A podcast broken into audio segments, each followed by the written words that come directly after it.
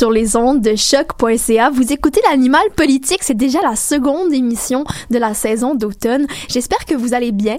Et cette semaine, c'est l'équipe complète de l'animal qui va être avec vous en ondes parce que bon, petite mise en contexte pour ceux qui n'étaient pas là la semaine dernière, ça a été un peu rock and roll comme épisode, c'est notre premier épisode et euh, on a essayé tant bien que mal de s'adapter aux nouvelles mesures sanitaires mises en place dans le studio. C'était un peu complexe, il y a quand même des gardas partout à l'entrée de l'UQAM qui te font pas rentrer si t'as pas ta carte étudiante. On peut pas être beaucoup dans les studios. Donc, euh, on a essayé de s'adapter. Et puis, en plus, on avait un collaborateur qui était confiné chez lui. Et malgré nos efforts répétés, on n'a pas réussi à le joindre par téléphone, malheureusement. Mais cette semaine, il est ici. Alors, euh, nos esprits sont en paix. Et nous sommes fin prêts à parler de politique avec vous.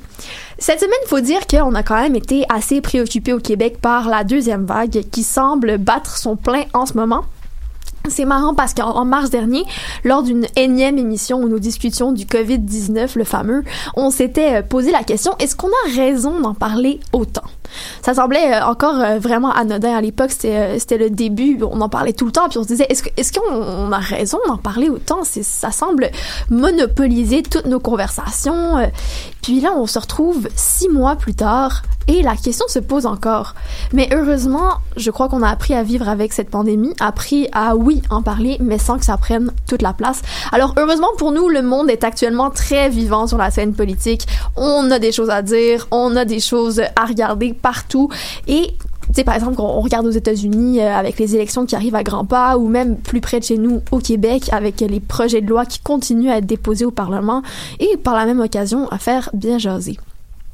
On se souvient d'ailleurs euh, du projet de loi 61 qui visait à relancer l'économie québécoise et qui a fait scandale au sein de la population et de l'opposition au printemps dernier. Donc, il a été euh, largement dénoncé comme étant antidémocratique et abusif de la part du gouvernement caquiste. Après euh, d'importantes confrontations, François Legault avait menacé d'imposer le baillon même avant de finalement reculer et abandonner le projet de loi 61.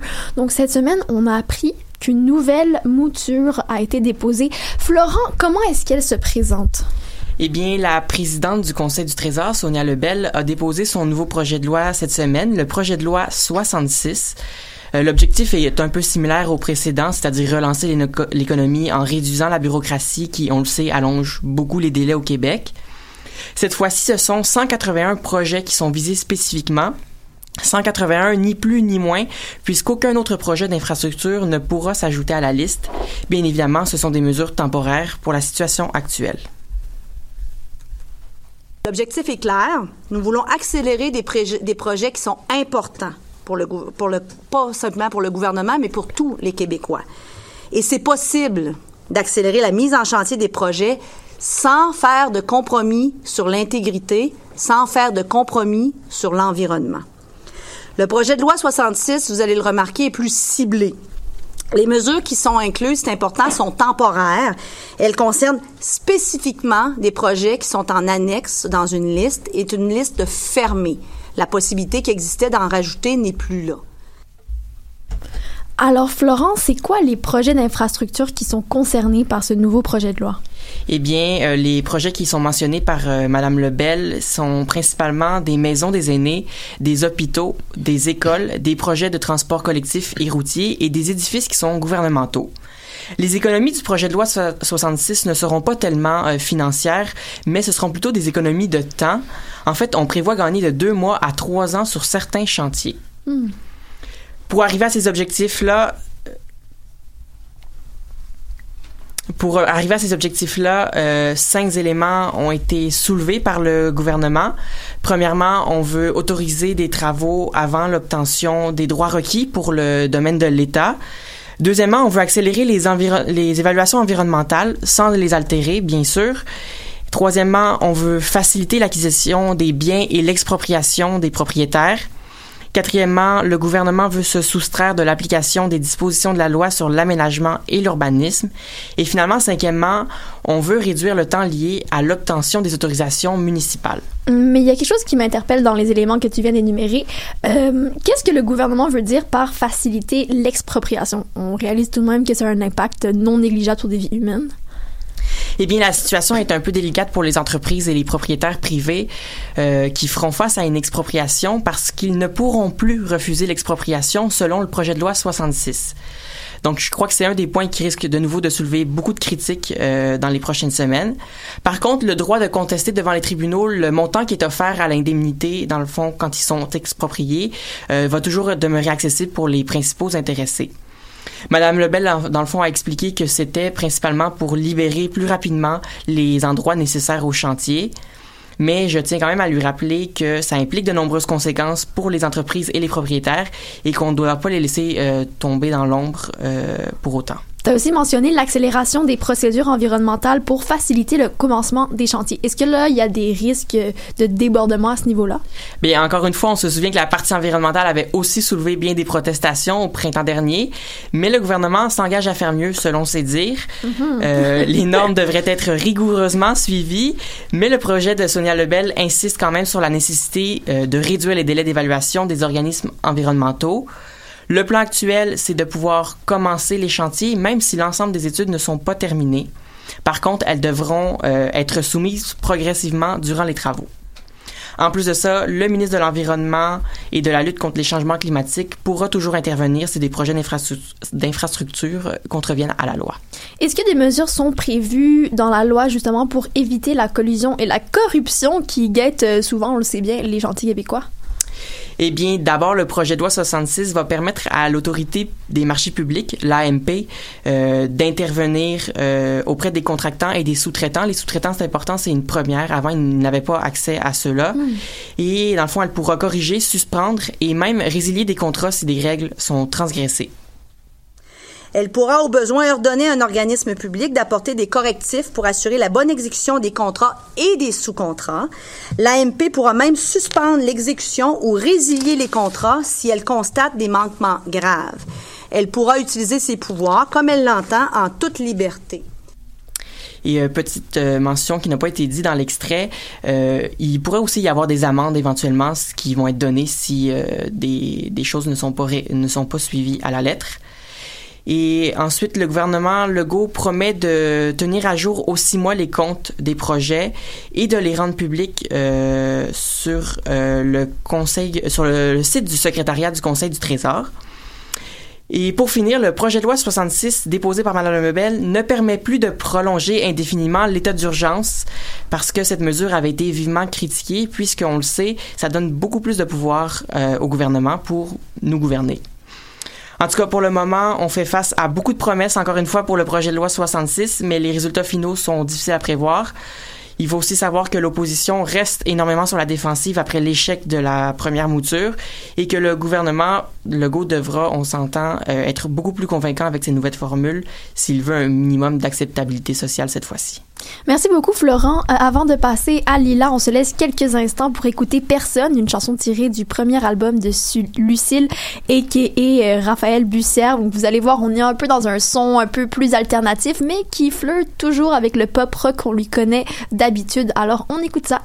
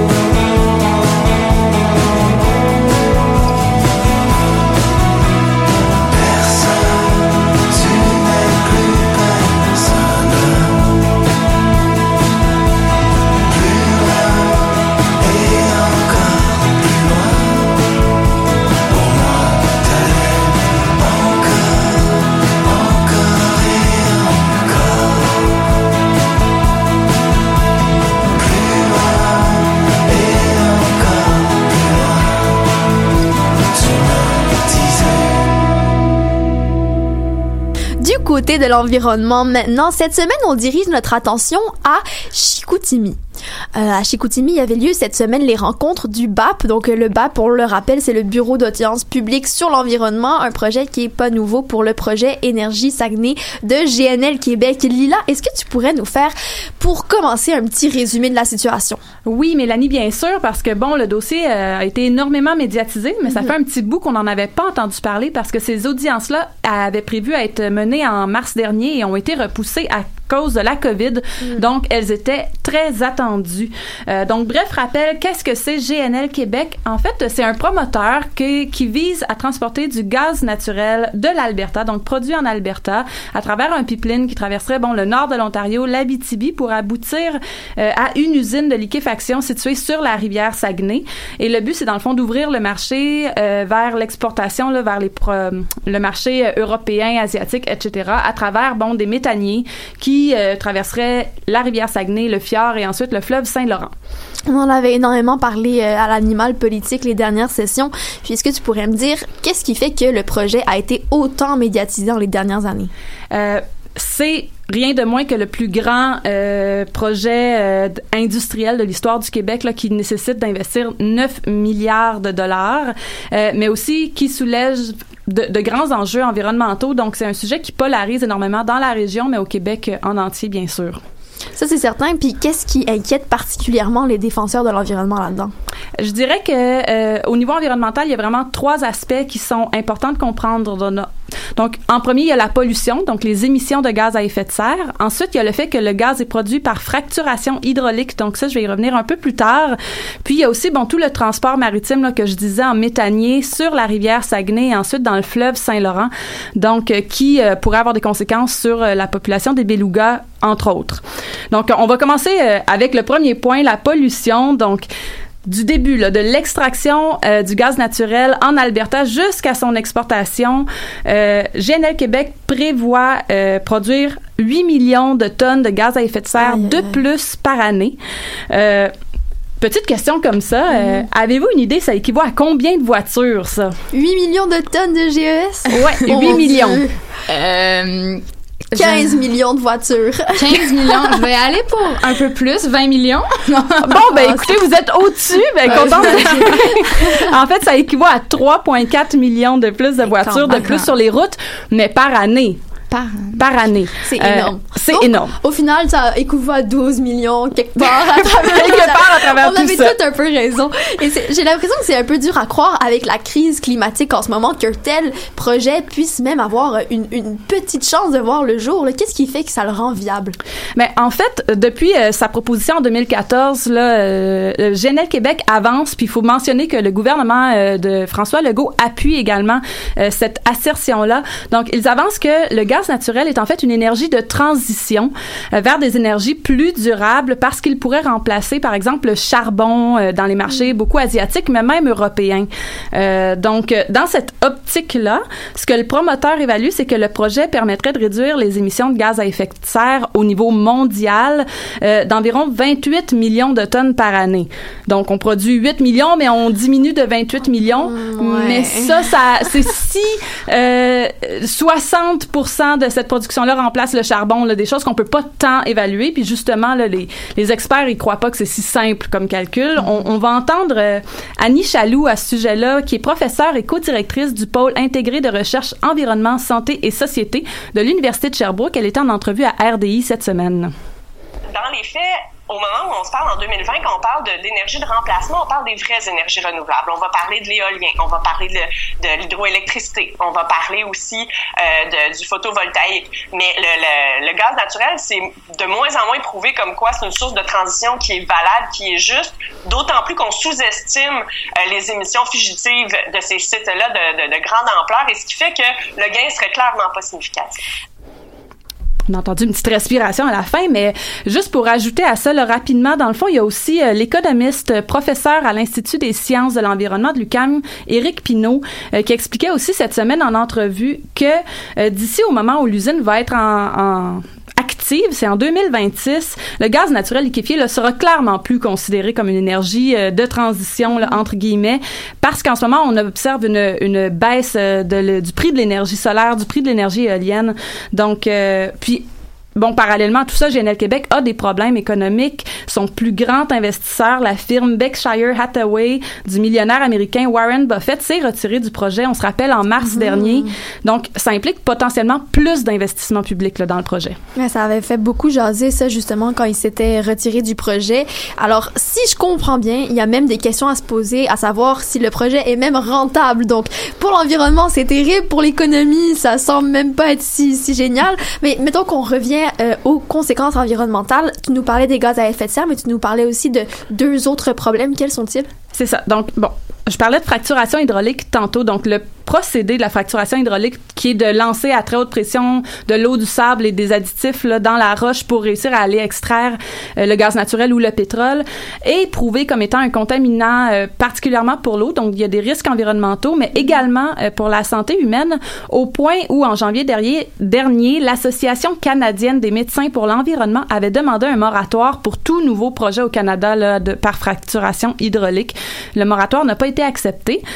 Puis le grand paradoxe au Sur cette question-là, c'est qu'on a tranché la question en 2018. Le Québec a décidé que la fracturation hydraulique n'aurait pas lieu en territoire québécois. Et donc, Qu'est-ce qui fait qu'on on veut accepter que ce soit fait ailleurs et qu'on transporte ce gaz-là? Euh, puis l'autre enjeu, mais non le moindre, c'est le transport maritime sur la rivière Saguenay qui va augmenter de 200 à 300 méthaniers par année. Euh, et bon, c'est l'habitat naturel des belugas, une espèce qui est en voie de disparition, également du rorcal bleu là, dans le fleuve Saint-Laurent. Puis ces espèces-là dépendent énormément du son pour survivre, pour communiquer, pour trouver leur nourriture. Donc l'augmentation du son du, du, du trafic sonore, maritime a- aura un, un impact probablement très grand. Puis les scientifiques qui étudient la question avaient demandé un moratoire sur le bon sur les projets pour pouvoir finir des études sur le sujet, mais ça aussi ça a été refusé par le gouvernement du Québec. Euh, donc voilà. Ça résume bien la question. On dirait qu'à chaque fois qu'on en parle, ça, ça vient me chercher au plus profond de moi-même. J'en reviens pas qu'on parle encore de d'exécuter de tels projets qui sont un désastre pour l'environnement. Euh, si on revient à Chicoutimi, l'objectif de ces audiences, alors cette semaine, c'était de justement répondre aux questions du public. Euh, Qu'est-ce qui est ressorti des réponses de GNL Québec et des autres experts environnementaux? Bon, il y a plusieurs choses. Premièrement, euh, GNL Québec a annoncé, là, confirmé qu'ils ne considèrent pas bouger leur usine de son emplacement actuel qui est sur le sur le Saguenay pour trouver un endroit qui serait en dehors de l'habitat naturel euh, des belugas. Euh, pour eux, c'est pas une possibilité. Euh, ils considèrent qu'ils vont faire des créer des mesures novatrices pour atténuer le bruit des méthaniers du transport maritime plus tôt, mais c'est pas clair encore de quelle façon. Euh, ils ont aussi refusé de se prononcer. En fait, les commissaires du BAP, donc les gens qui dirigent le bureau d'audience, ont refusé de se prononcer à savoir s'ils allaient considérer pour le projet toutes les émissions de gaz à effet de serre produites, vous savez, de l'Alberta à l'exportation, comme on parlait tantôt, pour se concentrer vraiment juste sur l'usine.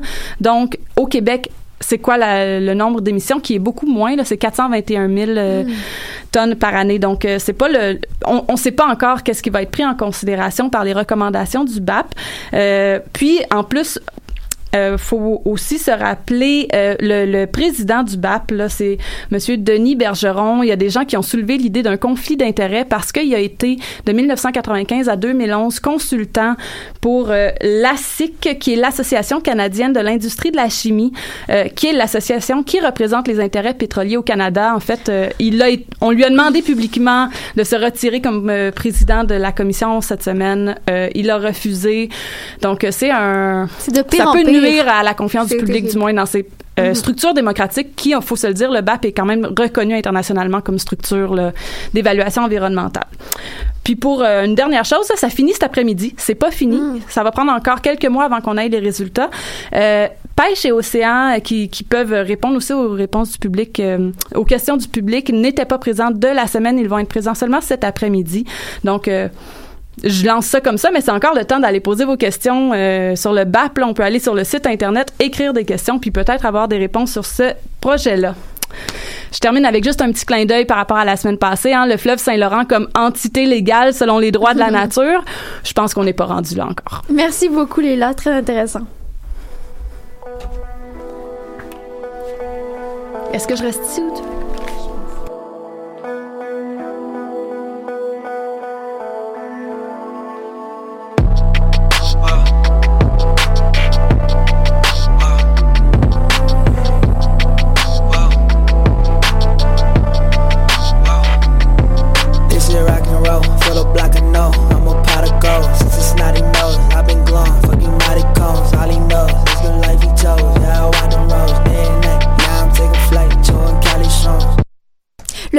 septembre dernier, le ministre de l'Éducation a fait un appel aux enseignants retraités pour les encourager à retourner en poste afin de donner un coup de main dans les écoles.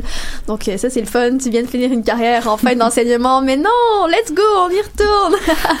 Alors afin d'attirer un maximum de retraités, Jean-François Roberge, le ministre de l'Éducation, leur propose un salaire égal à celui qu'ils avaient au moment de leur départ, donc c'est quand même moins pire, et une aucune pénalité sur leur prestation de retraite ne sera appliquée. Élise, explique-nous ça.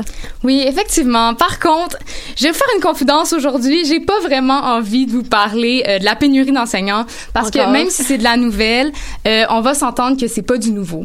Donc, euh, au contraire, aujourd'hui, j'ai envie de vous faire sourire. Puis, j'ai préparé pour vous une petite chronique qui, ben, selon moi, en fait, j'ai un extrait qui me fait très chaud au cœur et qui me donne un peu de soleil dans ma journée. Donc, on écoute ça.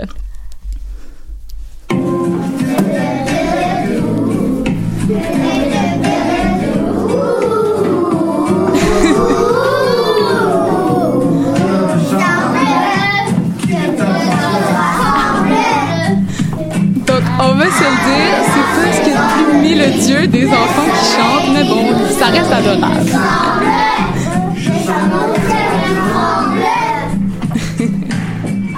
Certains d'entre vous ont peut-être entendu cette air pour une première fois ce matin en passant devant une C'est école. très cute. Ça fait plaisir. Donc, certains d'entre vous, justement, l'ont peut-être entendu ce matin devant une école. D'autres l'ont probablement en tête depuis deux mois euh, à cause de leur enfant qui la fredonne. Donc, aujourd'hui, euh, cette nouvelle chanson retentit dans les classes du Québec en entier. C'est des centaines de milliers d'élèves qui chantent euh, haut et fort, sachant que la chanson est écrite spécialement pour eux. Personnellement, c'est la première fois que j'entends cette chanson-là. Moi, J'ai pas de- Moi aussi, Toi aussi, ça, hein? ça me disait absolument rien. J'ai pas d'enfants dans mon entourage, donc euh, c'est quand même un nombre très impressionnant, des centaines de milliers. Euh, Raconte-moi un peu cet événement-là. Comment ça s'est organisé? Oui, en fait, c'est une, une initiative de culture pour tous. C'est un organisme à but non lucratif euh, qui est encouragé par le ministère de la Culture et des Communications. Cette année, on vit la 24e édition des Journées de la Culture. Puis l'événement, qui normalement est censé durer une fin de semaine, s'étalera cette fois-ci sur un mois entier. Donc, euh, à partir d'aujourd'hui, le 25 septembre jusqu'au 25 octobre. Euh, pour l'occasion, l'organisme de bienfaisance a proposé gra- gratuitement des milliers d'activités culturelles et artistiques euh, qui prendront place dans les écoles du Québec et de la francophonie canadienne. Puis pour revenir à la chanson, parce que je l'aime bien, ça constitue un peu le lancement de l'événement, cette chanson-là. Est-ce que tu peux nous en dire un peu plus sur son histoire, sur ce qu'elle raconte? Tu disais que ça avait été euh, écrit spécialement pour les élèves. Oui, c'est ça. Donc exactement, l'extrait que je vous ai présenté est bien mignon là, mais c'est vrai qu'on peut pas euh, on a un peu de misère à comprendre les paroles et euh, le contexte juste Donc euh, en fait, c'est c'est dans le cadre euh, du projet Une chanson à l'école que Culture pour tous propose une chanson originale à apprendre aux élèves. Ça fait déjà cinq ans que l'activité ouvre le bal euh, des Journées de la culture. Cette année, c'est le chanteur franco-ontarien Damien Robitaille qui a été chargé d'écrire la chanson. Il a choisi le titre Il me semble pour cette mélodie qui a été composée en confinement. Euh, originalement accompagnée à la guitare acoustique, les paroles euh, expriment le bonheur que cela nous procurera de se rassembler à la rentrée des classes, mais surtout euh, à la suite de cette pandémie. Donc on écoute euh, un extrait un peu plus audible. Il me semble qu'il est temps qu'on se rassemble. Après la saison de pluie, le soleil qui nous sourit, il me semble. Je sens mon petit cœur qui tremble. À l'idée de te prendre la main et de marcher ensemble jusqu'à demain. Pour ceux qui euh, nous écoutent en audio et qui ne nous regardent pas euh, en vidéo, on a tous un sourire scotché dans la face en ce moment, même David qui vibe. là. Donc on sent vraiment un message d'espoir et d'amitié qui est instauré dès le premier couplet. Je sais pas pourquoi ça me rend aussi heureuse. Merci, merci. Après euh, le BAP, euh, la crise environnementale, ça fait du On a bien. besoin un peu de légèreté. On avait tellement besoin de ça. Puis si je comprends bien, les élèves de tous âges ont eu seulement un mois pour apprendre la, la chanson. Ça n'a pas dû être facile. Oui, justement. Donc, pour répondre aux différentes manières euh, d'enseigner, il y a plusieurs modèles qui ont été proposés par Culture pour tous. Premièrement, euh, la capsule vidéo de la chanson en format karaoké réalisée par euh, la Fabrique culturelle et Télé-Québec a été publiée le 15 juin sur les différentes plateformes, donc particulièrement celle de la Fabrique culturelle et les pages Facebook de l'événement.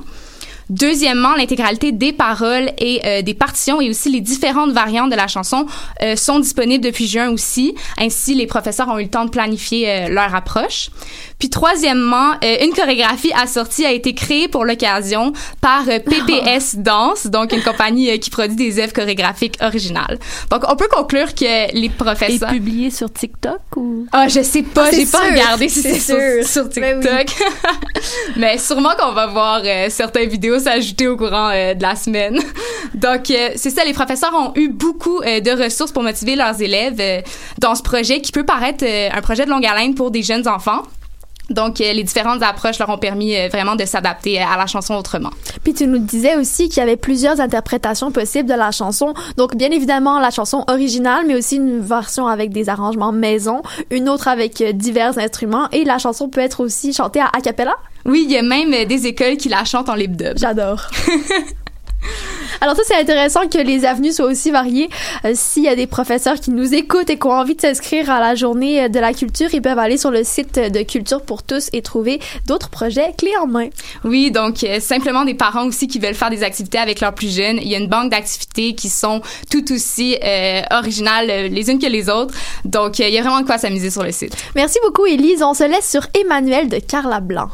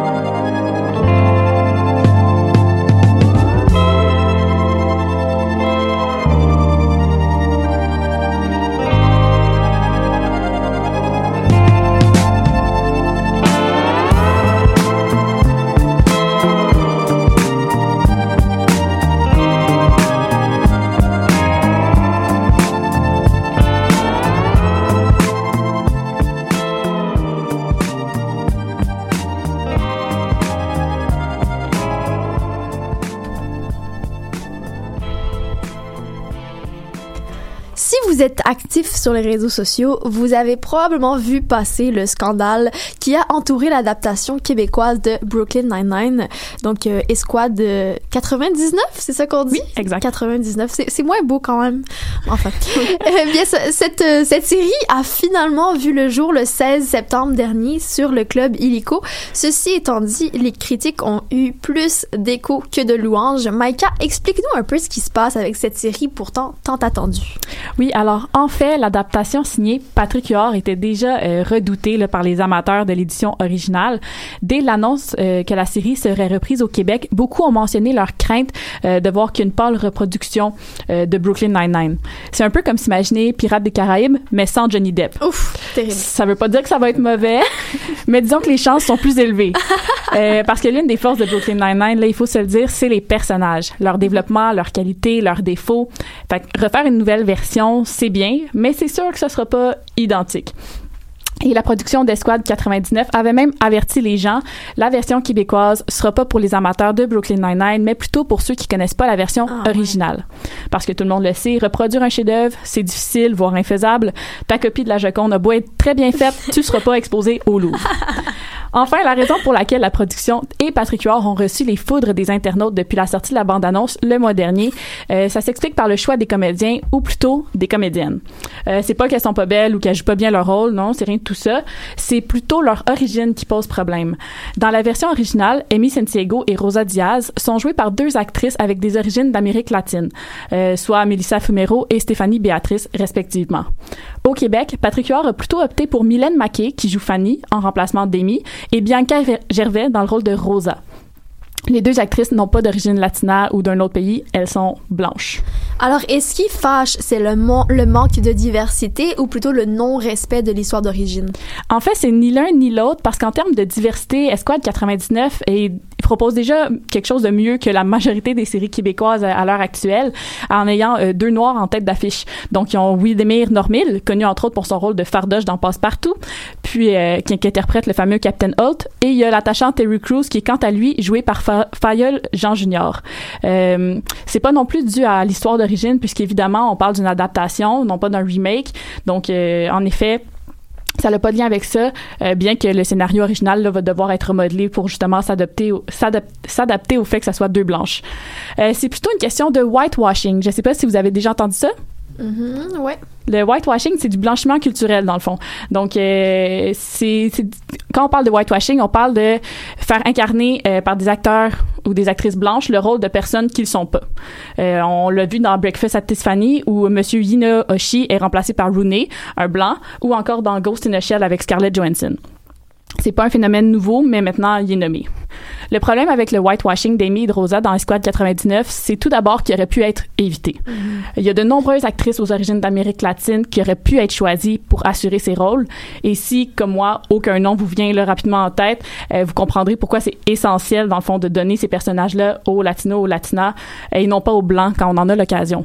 Pour votre information, Roberta Arguello, Alice Pasquale, Jessica Flores auraient tous pris ces rôles volontiers. Melissa Fumero a même tweeté à propos de notre version en disant qu'elle comprend que la population de Latina au Québec est pas énorme, mais que littéralement n'importe quelle personne BIPOC, donc euh, noire, indigène ou personne de couleur, aurait pu assurer le rôle. Ensuite, les origines d'Amy et de Rosa font aussi partie de leur histoire. C'est comme vraiment important dans la version originale. Euh, Il y, y a question de discrimination, il y a question de valeur familiale. Attribuer ces mêmes histoires-là à des personnes blanches, ça fonctionne pas vraiment. Donc ça, ça a vraiment euh, fait beaucoup parler sur les réseaux sociaux. Et qu'est-ce que la production de l'émission a répliqué face à tous ces commentaires? Eh bien, Patrick Huard a expliqué cette semaine qu'il va, qu'il reste fidèle à ses choix et qu'il a sélectionné, selon lui, les meilleurs acteurs et les meilleures actrices pour les rôles qu'il avait à combler. Euh, ceci étant dit, il se sent aussi coupable parce que Bianca Gervais et Mélène Maquet ont reçu euh, toutes les deux énormément de commentaires haineux, euh, surtout suite au tweet de Melissa Fumero, bien qu'elle n'encourageait pas la haine, ça le, les internautes se sont fâchés. Et la production a aussi mentionné qu'il était aucunement de mauvaise foi quand ils ont choisi ces deux actrices-là. Donc, c'était pas, c'était pas volontaire là, de, de faire du whitewashing. Puis ça, faut leur donner euh, parce que malgré le blanchiment culturel, euh, la communauté haïtienne est bien mise de l'avant dans Esquad 99. On peut même à quelques moments voir des conversations en créole entre Jeff, qui, qui jouait comme qui l'original Terry, et le Captain Holt, ce qui est quelque chose qu'on voyait pas dans le la, la version originale de Brooklyn Nine-Nine. Ce qui est le plus étonnant du scandale de blanchiment culturel, c'est le momentum. La distribution a été dévoilée en septembre dernier, donc il y a un an. Et on savait déjà les- que les rôles de Amy et Rosa euh, seraient pas joués par des latinas, mais on avait, ça n'avait pas eu d'écho. On n'en avait pas parlé. Qu'est-ce qui a réveillé les gens juste maintenant alors? Je crois qu'il y a deux facteurs. Euh, le premier, c'est qu'il est différent de voir, euh, c'est différent de voir leurs photos lors du dévoilement, puis de les associer à leurs personnages respectifs, donc de, de se rendre compte que ce sera pas des latinas qui vont jouer, versus les voir jouer réellement, donc avec la bande-annonce euh, qui est sortie justement elle en nous et que c'est ça qui a comme euh, réveillé les gens. Donc on se rend bien compte que nos deux latinas favorites euh, de Brooklyn Nine-Nine ont complètement disparu du portrait. Euh, le second aspect, je crois que c'est le timing, tout simplement. Euh, si on remonte à il y a un an, tout le mouvement Black Lives Matter n'avait pas encore connu l'ampleur euh, du printemps dernier. Euh, attention, là, je dis pas que la problématique existait pas, elle était bien là, mais euh, simplement que le mouvement avait pas été, avait pas une aussi grande renommée. Puis je pense que ça a sensibilisé les gens le printemps dernier par rapport à ça. Donc je pense que justement tout ce qui touche ces problématiques-là de, de de couleurs et voilà euh, maintenant c'est beaucoup plus les gens restent plus vigilants à ça mais c'est génial puisque c'est ça un des buts du mouvement euh, que les gens soient plus vigilants donc euh, je crois que c'est une des raisons pour laquelle les gens ont remarqué seulement dernièrement que les les, les que les deux personnages, les deux actrices auraient pu jouer, auraient pu être jouées par des latinas. Mais euh, Il y a le fameux tweet aussi euh, de l'actrice originale de la série qui a fait beaucoup réagir peut-être les gens. Peut-être qu'on n'avait pas réalisé encore euh, cette, espèce de whitewashing. Puis là, le fait que l'actrice elle-même écrive un statut à ce propos, ben, les gens ont dit « Oh wow, si elle, ça la choque, imaginez toute la population latine qu'on a à Montréal. » Oui, exact. Ça a vraiment comme enflammé là, Mm-hmm. les réseaux sociaux quand elle, elle a fait ce tweet-là. Puis c'est vraiment de là que c'est parti, entre autres. Là. Il y a des gens qui en avaient déjà parlé, mais comme une fois qu'elle, elle a comme donné son opinion sur notre adaptation québécoise, on dirait que ça a aussi réveillé les gens de faire comme Ah mon Dieu, elle a raison, hein, on aurait vraiment pu mettre des, des latinas à la place de deux actrices blanches. Ah non, quel dommage. mais oui, mais comme Patrick Huard l'a dit si bien, là, ça, il s'agit pas d'un remake, mais plutôt d'une adaptation. Donc c'est normal qu'il y ait des différences.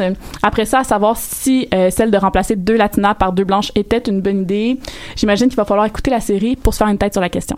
On va écouter ça. Merci beaucoup, Maïka. Passionné de l'info? Choc.ca souhaite agrandir son équipe de journalistes numériques. Sujets éclatés, reportages ponctuels écrits et audio, et ouverts à tous les niveaux. Tu veux en savoir plus? Écris-nous ou suis-nous sur la page Facebook de Choc.ca.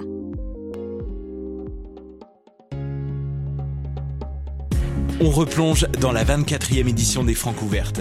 Du 28 septembre au 2 novembre, le concours vitrine de toutes les musiques est de retour pour vous faire découvrir de nombreux artistes de la scène émergente en salle et sur le web. Rendez-vous à francouverte.com pour choisir vos soirées, visionner une foule de vidéos et Lis-moi le classique. J'avais le choix, le crime ou le basket marche dans mes shoes. Si tu peux les attacher dans mon everyday struggle, je sais ce que j'équivaut. Quand la vie me fait une trappe, je me sers de mon pied pivot. Le mandril a échappé. La foule en délire quand je lance tes trois paniers. Le coach crie 110, full court press. On aime la rivalité, Brébeuf et CCF. On style, c'est à la balle, protected. J'porte le 6 comme Chris Porzingis. En équipe, parce que tout seul tu forces bien plus. Démarcation à L, dans ta zone, j'suis une force intruse. T'es droitier, j't'attaque à gauche. Deux dribbles, step back, une passe à cosse. For real son, on veut ball comme Wilson. Depuis tout jeune, on se peut dire que we different. Mon ami, je te fais c'est te sport, vivre autre chose. Rappelle-toi que dans le hood, t'es quand même dans l'espace. Indigène comme un CD vierge, plaqué or. Type le bol en un peu de weed, alcool. Y'en a qui sont, c'est une bonne passe, disent qu'ils ballent. Dope bro, après jour parc, littéralement ball. Tout le monde veut que ça compte une personne, c'est vrai score. La game de 11, une légende, 13 à 20 genre. Les années passent en deux secondes, et nous sont longues. Sur nous apparaît, luisant comme du soul glow. Solide sur le front avec nos petites nos blondes. Sans se faire pimp et work, avec nos mecs et nos. Fais du temps, un être humain, change mais change pas. Infatigable comme un rasta qui change ya. Moi t'es cherchant encore d'où vient trap et. Pourquoi pas l'écoulement des lèvres dans le samba? En dehors, me plein d'air et c'est dans le bas. Une van ou bête, dont deux, quatre pattes pour se rendre là. Ça ressemble à une garderie de vieux mince, mais change job. Ben plus de chill and pit work que tu penses, bro. Tight, what that shit, that bonbon. Apprendre un âge comme des trucs, puis drive slow. Rien juste de passe, de survivre à vivre correct en S'inquiétez pas les années qui arrivent, ça hell no. Zéro bif à nourrir, plus beaucoup à squash. Juste plusieurs tasses de thé, puis une liste de tâches. Puis l'étoile brillante en nous, Léon c'est nord. Les étoiles restent à même place. quand Là, les mots de. Kobe Bryant. La vie, la vie, la vie, c'est comme une game de basket. Day for eight games, pratique. T'es, t'es, t'es sûr de rater la cible. T'es tirs, t'essayes pas oh shit. T'es droitier, joue en gauche. Être bon, c'est un raccourci. Yeah. Se placer puis nous-mêmes nous coacher. On va en faire encore des moins beaux. J'ai des défaites à éponge. Là, les mots Kobe Bryant. You know, the game is just a part of me. Everything that I've learned from the game of basketball, I've carried it over into life. Because there's life lessons that are within the game. We're not on this stage just because of talent or ability. We'll, we'll, we'll never be retired. Rest at the end, not in the middle. Using basketball as kind of like a vehicle. It's not about your opponent, it's about you. It's about you taking your inner struggle and channeling that through the game.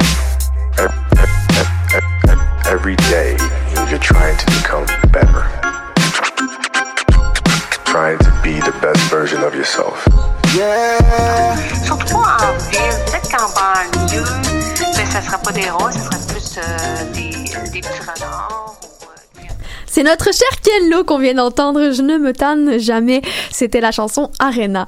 Alors on passe en, en, en- j'allais dire en environnement. Non non, c'est déjà fait. On passe en international. Nico, t'étais pas avec nous la semaine dernière. On a été te rejoindre à maintes reprises. Et mais heureusement aujourd'hui t'es là. Oui, Ça va bien? y est, je suis là. Oui, ça va très bien. Ben là, c'est la première fois que les auditeurs t'entendent. Alors, euh, je vous présente Nicolas. Vous allez voir, c'est lui qui va s'occuper de la chronique internationale chaque semaine. Cette semaine, donc, tu veux nous parler de euh, quelque chose qui vient de, de se passer il y a à peu près une semaine, justement. Les États-Unis ont perdu une grande dame, euh, partie euh, vendredi dernier à l'âge de 87 ans. Ruth Bader Ginsburg a passé les 27 dernières années de sa vie comme juge à la Cour suprême.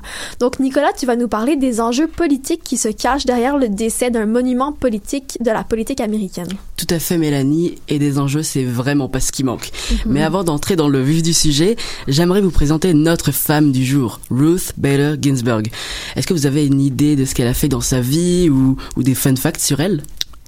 Surprends-nous, Nico. Eh bien, je vais vous surprendre, parce que beaucoup la connaissaient sous le nom de RBG ou Notorious RBG, en référence au rappeur Uh-huh. Notorious B.I.G. Elle a été nommée en 1993 comme juge à la Cour suprême par l'ex-président Bill Clinton. Euh, C'est seulement la deuxième femme à occuper ce poste, euh, juste après Sandra Day O'Connor en 1981. Euh, elle était favorable à l'avortement, c'était une fervente défenseuse de l'égalité des sexes, une cause pour laquelle euh, elle s'est battue toute sa vie d'ailleurs. On aime ça? Ah oui, Le- la juge Ginsburg a su se faire une place à la Cour suprême et se frayer un chemin jusque dans le cœur des Américains. Après 27 années de bons et loyaux services, elle quitte donc une Amérique plus divisée que jamais, divisée sur la question raciale, divisée sur la question du port d'armes, euh, divisée sur la question de l'avortement aussi. Aujourd'hui, rien ne va plus au pays de l'oncle Sam. Enfin, comme toujours en fait. En 2015, elle est élue parmi les personnes les plus influentes au monde par le Time Magazine, euh, au même titre que le pape François ou encore euh, Taylor Swift. Faites ce que vous voulez de cette info. J'adore ça. Alors concrètement, Trump joue peut-être maintenant sa dernière carte en choisissant d'accorder un maximum de pouvoir au champ républicain dans l'une des plus grandes instances du pays.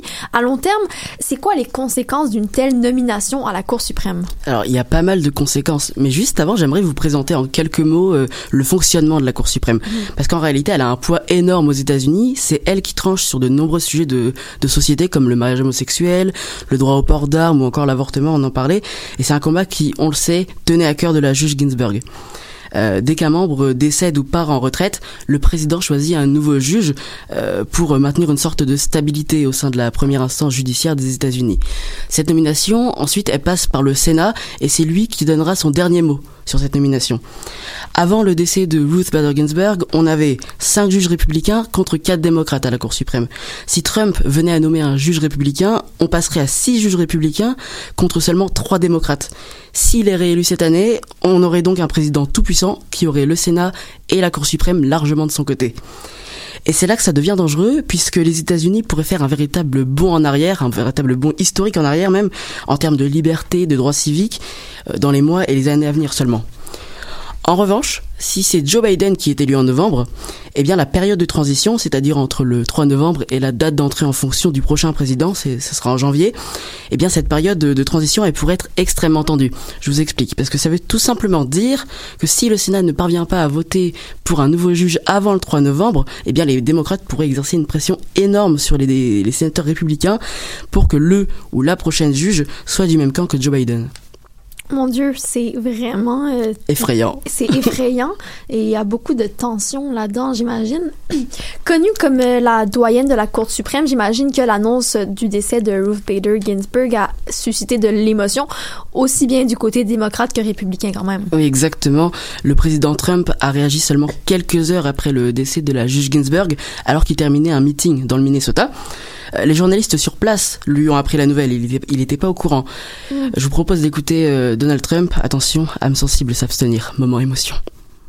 She just died? Wow. I didn't know that. I just, uh, you're telling me now for the first time. She led an amazing life. What else can you say? She was an amazing woman. Whether you agreed or not, she was an amazing woman who led an amazing life. I'm actually sad to hear that. I am sad to hear that. Thank you very much. La musique en plus. Oh, sortez les mouchoirs s'il vous plaît, je vais pleurer. je pense que je l'ai jamais entendu dire d'aussi beaux mots Moi à propos non d'une femme. Je la reconnais pas. Ah, tout y est en tout cas, le grain dans la voix, la musique triste. Bon, je dois quand même vous avouer quelque chose. Je connaissais pas Ruth Bader Ginsburg avant la semaine dernière, en tout cas euh, pas plus que Trump visiblement. Mais on lui pardonne puisqu'hier il était à la Cour suprême pour rendre un hommage plus solennel, on va dire. Pour Joe Biden, qui était dans le Delaware au moment de l'annonce, il a tenu à saluer une figure aimée de tous qui a permis de faire avancer les droits des femmes. Il a poursuivi quand même en disant qu'il s'opposait au choix de Donald Trump, qui est de remplacer au plus vite la juge Ginsburg. De manière générale, euh, le Parti démocrate accuse le camp républicain d'un passage en force, et comme vous l'imaginez, les hommages ont vite laissé place au chaos politique. Au lendemain de l'annonce du décès, Donald Trump annonçait déjà qu'une juge républicaine viendrait remplacer Madame Ginsburg. Il a, il a insisté pour que ce soit une femme qui soit nommée à la Cour suprême? Est-ce que tu penses qu'il agit de manière impulsive ou est-ce qu'il sait ce qu'il fait? Ah, il sait très bien ce qu'il fait. Et pour succéder à, à Ruth, Bader, euh, Ruth Bader Ginsburg, pardon, il n'a pas proposé une candidate, mais deux. D'un côté, nous avons la juge Amy Coney Barrett, proche de la droite ultra-religieuse et conservatrice. C'est elle qui est donnée favorite face à Barbara Lagoa, qui nous vient tout droit de Floride, un état clé dans ces élections présidentielles. Quelle surprise euh, Elles ont un point commun, euh, en plus d'être républicaines, évidemment. Évidemment, elles sont toutes les deux contre l'avortement. Ah, tiens donc. Ah, c'est fou. Alors d'ailleurs, il faudrait pas dire contre l'avortement, mais pour la vie. Comme quoi, on peut être pour la vie et pour les armes. Les États-Unis me surprendront toujours. Bon, plus sérieusement, le président américain devrait annoncer demain à 17h la prochaine juge républicaine qui devrait, en théorie, remplacer Ginsburg avant l'élection de novembre. Je dis en théorie puisque Mitch McConnell, le leader de la majorité républicaine au Sénat, a donné son accord à Trump pour accélérer le processus de succession. En 2016, le même Mitch McConnell avait empêché Barack Obama de remplacer le juge Antonin Scalia huit mois avant l'élection. Mmh. On sait qu'en moyenne, il faut 70 jours entre la nomination d'un successeur par le président et le vote final au Sénat. Cette année, il reste que 38 jours, c'est-à-dire presque deux fois moins de temps qu'en temps normal. Mais bon, allons-y. bon, à ce stade, euh, à ce stade de la campagne, les démocrates devancent de peu les républicains, avec 50% pour Joe Biden contre 47% pour le candidat Trump. Dans seulement 38 jours, on connaîtra le nom du prochain locataire de la Maison Blanche. 38 jours, c'est rien. 38 jours, c'est demain. Et pourtant, il peut se passer beaucoup de choses en 38 jours. On voit bien que le remplacement de Ruth Bader Ginsburg, c'est un sujet aussi vaste que complexe qui comprend énormément d'enjeux sociaux et politiques. Parmi les menaces qui pèsent aujourd'hui sur les États-Unis, on retrouve un renforcement de la peine de mort, une libéralisation plus importante du port d'armes et, bien évidemment, sinon ce serait pas drôle, la remise en question du droit à l'interruption volontaire de grossesse, aussi appelé IVG. Un droit qui a été d'ailleurs accordé aux Américaines en 1973 par l'arrêt Roe vs. Wade. Justement, cet arrêt, parlons-en un peu. Il est très contesté chez les conservateurs qui souhaiteraient totalement l'abolir. Et c'est déjà le cas en Alabama depuis 2019 avec le Human Life Protection Act. Vous avez vu cet accent? La loi la plus restrictive des États-Unis en matière d'avortement. Alors moi, je me posais une question, justement. Euh, je me demandais si euh, la nomination d'une sixième juge républicaine à la Cour suprême pouvait pousser les États-Unis à euh, interdire totalement sur son territoire le droit à l'avortement, comme c'est déjà le cas en Alabama. Ah. Qu'est-ce que vous en pensez? Mais je pense que oui, je pense que c'est exactement le but de tous les républicains qui sont en place en ce moment. Je pense que ils veulent élire une sixième juge euh, républicaine pour justement aller euh, encore plus loin euh, dans ce dans ces lois contre l'avortement et euh, revenir en arrière. Donc euh, le- la loi euh, Roe, euh, le Versus procès Wade, Roe ouais. versus Wade, oui c'est ça exactement. On, on veut revenir en arrière et faire comme ça et faire comme si ça n'avait jamais existé, je crois. On dirait que j'ai du mal à y croire que ça passerait, que c'est comme les États-Unis, oui, il y a cette énorme vague de gens qui sont contre l'avortement et pour toutes ces mesures très conservatrices, mais il y a aussi tellement de gens qui luttent pour les droits des femmes, notamment le droit de liberté. Je pourrais pas croire que la nomination euh, d'une juge conservatrice, euh, co- conservatrice comme ça, ça ferait complètement euh, chambouler tout un pays. Mais je pense qu'en ce moment, c'est parce que même si la population est contre, il y a le Sénat, il va y avoir la Cour suprême, il y aurait le président. Ça fait beaucoup de monde au niveau politique, au, au niveau de ceux qui ont les pouvoirs, qui sont euh, en faveur de l'abolition de l'avortement. Comme je pense que même si la population ne veut pas, peu importe le nombre de manifestations qu'il va y avoir, ils n'ont pas le pouvoir. Mais dans, un, il y a un institut qui faisait un sondage auprès des Américains et 37% des Américains sont en faveur d'une interdiction. Ça paraît énorme. C'est énorme. C'est énorme. C'est Wow. énorme, tout simplement. Et euh, on remarque en fait que euh, l'arrivée du de l'ancien du dernier pardon euh, juge républicain à la Cour suprême donc Brett Kavanaugh en 2018 ça a poussé c'est ça qui a poussé l'Alabama à cette loi en 2019 donc on voit que bah, l'arrivée de juges républicains euh, en tout cas conservateurs à la Cour suprême ça pousse les États-Unis à revenir en arrière des dizaines euh, des centaines d'années en arrière en fait C'est fou quand même pour un pays qui prône la liberté constamment. On peut donner cette liberté-là aux hommes, mais pas aux femmes? Ah. Mais dans le fond, mais c'est le but de la- de l'Alabama avec la nouvelle euh, loi justement qui ont passé en 2018. Et dans le fond, la, la loi pour l'avortement, c'est de revenir à, au moment où l'ovule est fécondé puis qui est attaché là, dans, donc, dans l'utérus. Donc euh, ça, c'est euh, avant même cinq semaines. là. Donc euh, c'est même pas le temps de se rendre compte que t'as pas eu tes règles, que dans le fond, tu peux plus avorter. Donc c'est très, très, très tôt dans la grossesse. Puis eux, ils veulent restreindre ça à ce moment-là. Puis là, évidemment, il y a plusieurs associations là, qui sont qui sont allées euh, défendre ça puis qui, ont, qui amènent ça en cours. Puis c'est justement le but de l'Alabama de ceux qui ont fait cette loi-là c'est d'aller en cours puis de monter ça jusqu'en cour suprême une fois qu'il va y avoir six juges républicains. Et à ce moment-là ben il- non seulement cette loi-là va être acceptée mais si ça passe en cour suprême ça va devenir la loi pour les États-Unis. Donc c'est sûr que ça serait dramatique Mais tu parlais tout à l'heure de, liberté, je reviens sur ça.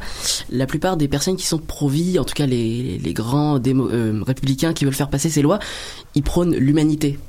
Donc euh, c'est vraiment euh, leur argument, la vie. Donc ils tiennent à, ce que la vie soit protégée. Donc c'est vraiment des gens proches de la religion et qui qui font de la religion vraiment leur politique.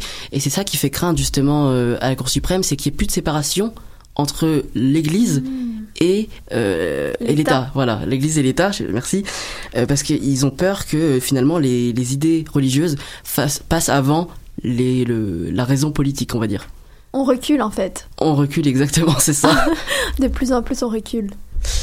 Euh, et pour ce texte de loi justement en Alabama, c'est pas les, les femmes qui sont directement ciblées, en fait c'est les médecins.